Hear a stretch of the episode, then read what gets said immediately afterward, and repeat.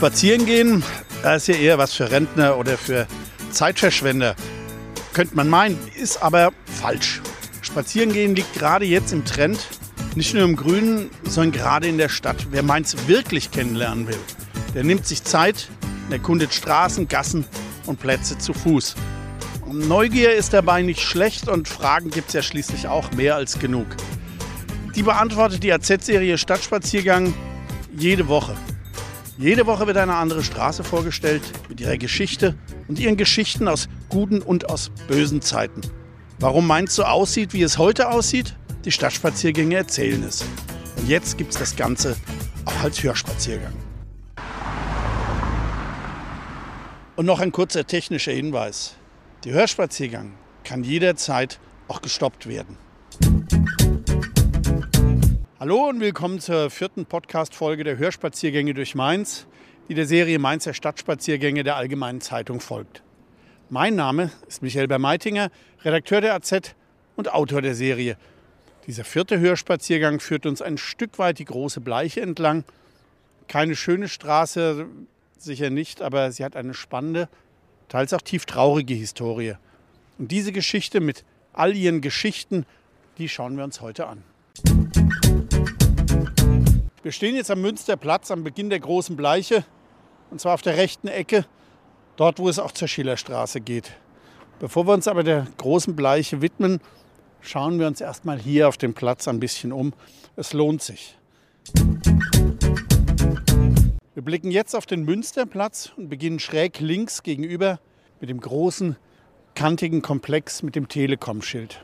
Er stammt vom Ende der 20er Jahre und war das letzte große Projekt in Mainz vor der Weltwirtschaftskrise. Den Adler unter dem Dach halten viele für einen Nazi-Adler, aber das ist Quatsch. Das Tier stammt aus der Weimarer Republik, als dieser strenge, kantige Stil auftauchte. Es ist also ein durch und durch demokratischer Adler. In diesem großen Bau mit Front zum Platz war früher das Telegrafenamt der Post. Das ist zu jener Zeit, als man nicht einfach jeden anrufen konnte, Stattdessen musste man das Fernhamt kontaktieren, sagen, wen man sprechen will und wurde dann erst verbunden. Gespräche nach außerhalb musste man sogar vorher anmelden, teilweise auch einen Tag vorher. Das ist auch noch lange in den 50er Jahren noch so. Unten im Erdgeschoss waren damals zwei Cafés. Hinten in der Ecke das Café Münstertor von Fred Fett. Dort ging es nach dem Krieg Ende der 40er Jahre so richtig ab. Bis morgen um 5 oder 6 Uhr, ganz ohne Sperrstunde. Aber es gab ja auch sonst kaum etwas im ansonsten komplett zerstörten Mainz.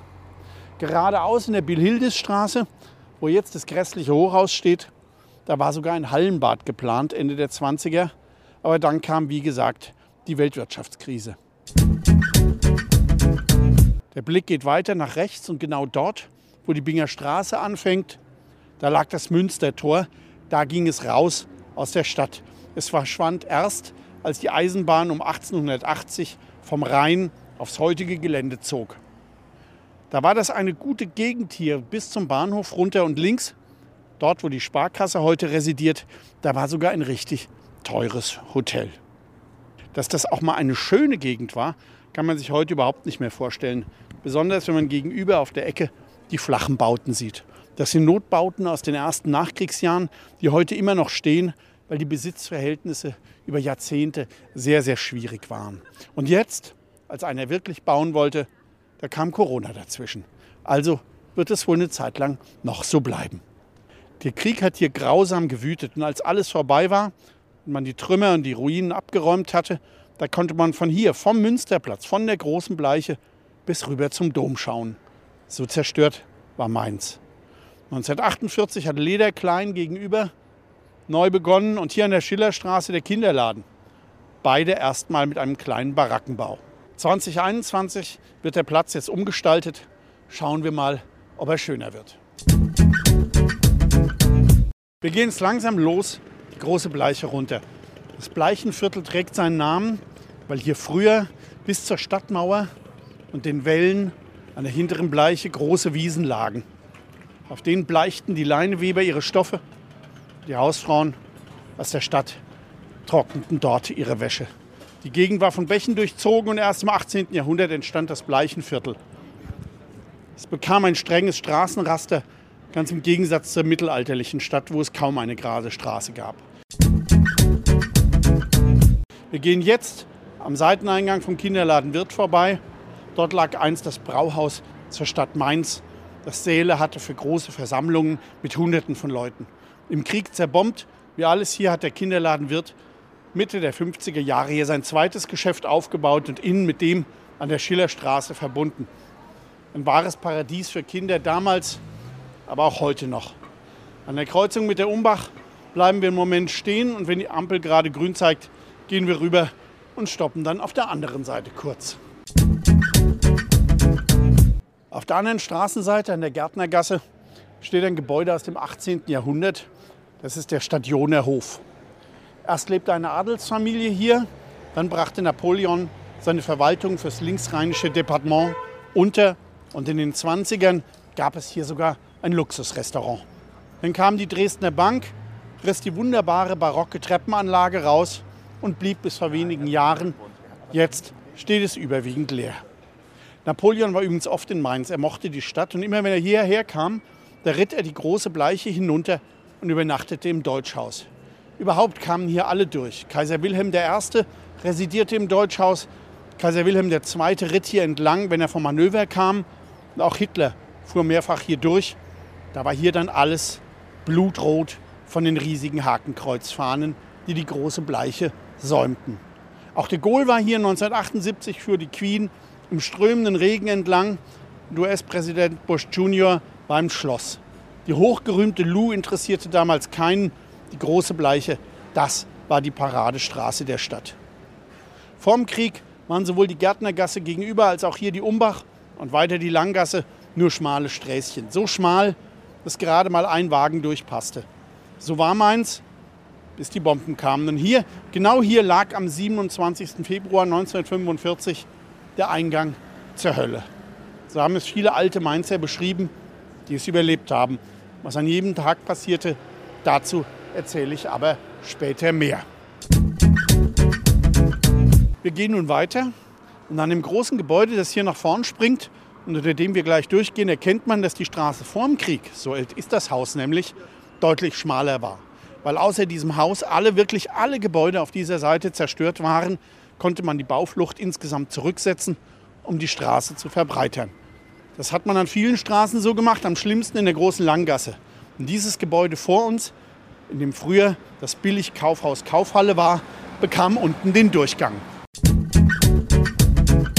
Gegenüber, wo heute Woolworth ist, da war vor dem Krieg das UFA-Kino. Die UFA war der größte deutsche Filmproduzent damals und betrieb eigene Kinos, auch hier in Mainz. Das war ein richtiger Vergnügungspalast mit Kneipen und Cafés.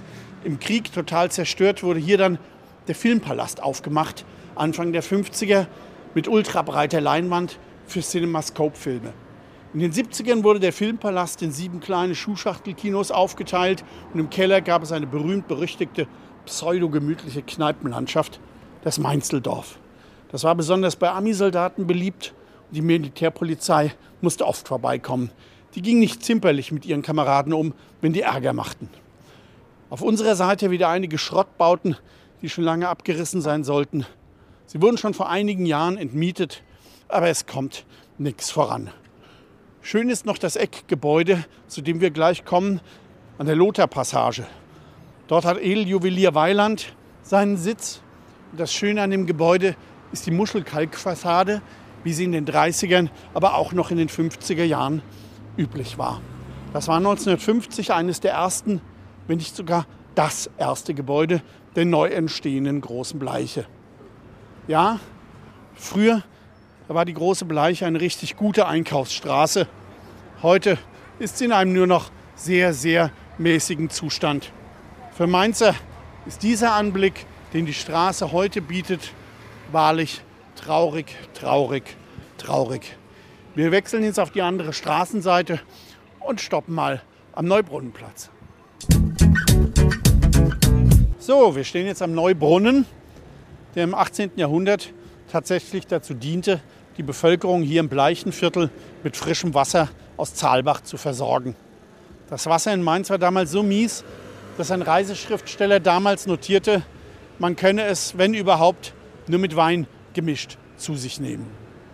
Auch Cholera-Epidemien waren noch bis Ende des 19. Jahrhunderts in Mainz keine Seltenheit. Nicht nur, weil die Hygiene zu wünschen übrig ließ, sondern auch, weil es lange Zeit kein frisches Wasser gab, obwohl der Rhein ja in der Nähe liegt. Aber Wasserentnahme über den Rhein, das war damals noch nicht erfunden. Der Brunnen ist die einzige Erinnerung an den alten Neubrunnenplatz, an dem hier rechts auf der Ecke Richtung Münsterplatz die Bibliothek der alten Universität lag und links das vornehme Haus der Casino-Gesellschaft. Aber am 27. Februar 1945, dem Tag, an dem Mainz ausgelöscht wurde, war es hier in der großen Bleiche zwischen Münsterplatz und Bauhofstraße besonders grausam. Viele alte Mainzer, ich habe es schon gesagt, die haben immer erzählt, hier in der großen Bleiche, hier war es am schlimmsten, hier war die Hölle. Die Straße war eng, die Häuser hoch und sie brannten zu beiden Seiten lichterloh. Die heiße Luft raste nach oben und so entstand ein sogenannter Feuersturm, der allen Sauerstoff aus der Straße absaugte. Und so erstickten ein Junge und seine Mutter mitten auf der Umbach, während andere Menschen ins Feuer gesaugt wurden. Und wieder andere Menschen, die sich in den Keller des Ufa-Kinos retten wollten, brannten mitten auf der Straße wie Fackeln. Manche verschmolzen regelrecht mit dem glühenden Holzpflaster, wieder andere verschwanden für immer. Von ihnen blieb nichts. Schräg rechts gegenüber, neben Weiland, da stand das Hotel Neubrunnenhof, das einen großen Luftschutzkeller hatte. Dort sollen 200 Menschen erstickt sein, als der Feuersturm den Sauerstoff raussaugte. Vielleicht starben sie aber auch erst später, als sie sich nach dem Angriff nicht raustrauten und von den eindringenden Rauchgasen vergiftet wurden. Der Mainzer Fastnachter und Kabarettist Herbert Bonnewitz überlebte hier am Neubrunnenplatz als Bub mit seiner Mutter nur, weil er aus einem verschütteten Keller durch Mauerdurchbrüche von Keller zu Keller krabbelte, bis sie irgendwo an einer anderen Ecke ans Licht kamen. Wir gehen jetzt auf dieser Seite, also auf der Seite des Brunnens, weiter die große Bleiche hinunter. Hier auf der Ecke und die Ladenpassage entlang war früher die große inhabergeführte Gutenberg Buchhandlung ein Traumort für jeden Bücherfreund wie mich. Aber die Hausbesitzer von der Casino-Gesellschaft wollten die Buchhandlung raushaben und seither gibt es hier Leerstand bzw. Institutionen ohne großen Publikumsverkehr. Früher war hier dank der Buchhandlung immer was los. Heute ist alles tot. Immer mehr Geschäfte sind weg. Das hat die große Bleiche kaputt gemacht. Vielleicht wird es ja wieder besser, wenn die große Bleiche irgendwann wie die Lu vom Individualverkehr befreit wird und nur noch ÖPNV, Fußgänger und Radlern dient. Schon früher war die Bleiche eine Verkehrsachse. Hier fuhr die Dampfbahn nach Bretzenheim und Hechtsheim und via Saarstraße übers Münchfeld nach Gonsenheim. Ab 1905 fuhr die Straßenbahn, später dann der Obus. Das war ein Bus mit Oberleitung wie die Straßenbahn. Wir kommen jetzt zur Heidelberger Fassgasse und bleiben mal ganz kurz für einen Moment stehen. Denn genau hier, geradeaus, auf dem Commerzbankgelände, hat ein Gebäude den Krieg überlebt, das tolle Sandsteingebäude des Bankhauses Kronenberger. Es gehörte schon seit 1927 der Commerzbank, diese aber Ende der 60er Jahre als unmodern abreißen ließ. Man fragt sich bei solchen Dingen ja immer, wo war eigentlich damals der Denkmalschutz, aber die Zeiten waren andere. Damals galten andere Regeln, heute wäre das nicht mehr vorstellbar. In den 60ern und 70ern wurden noch viel mehr alte Häuser in Mainz abgerissen. Die hatten den Krieg überlebt, aber den Wiederaufbau nicht. Und schräg gegenüber dort, wo heute die Mundus Seniorenresidenz steht, da hatte einst die Mainzer Verlagsanstalt ihren Sitz, die spätere Verlagsgruppe Rhein-Main, die heutige VRM. Sie füllte fast das ganze Karree aus bis rüber zur Synagogenstraße. Hier wurde die AZ gemacht, hier wurde jahrzehntelang auch gedruckt. Und hier war übrigens auch die Keimzelle der FAZ, der Frankfurter Allgemeinen Zeitung. 1997 zog die VRM auf den Lerchenberg und hier wurde alles abgerissen. Übrigens auch meine eigene Vergangenheit. Denn auf der Ecke im dritten Stock, etwa auf der gleichen Höhe wie heute, hatte ich irgendwann vor 35 Jahren mein Einstellungsgespräch bei unserem Chefredakteur Hermann Dexheimer.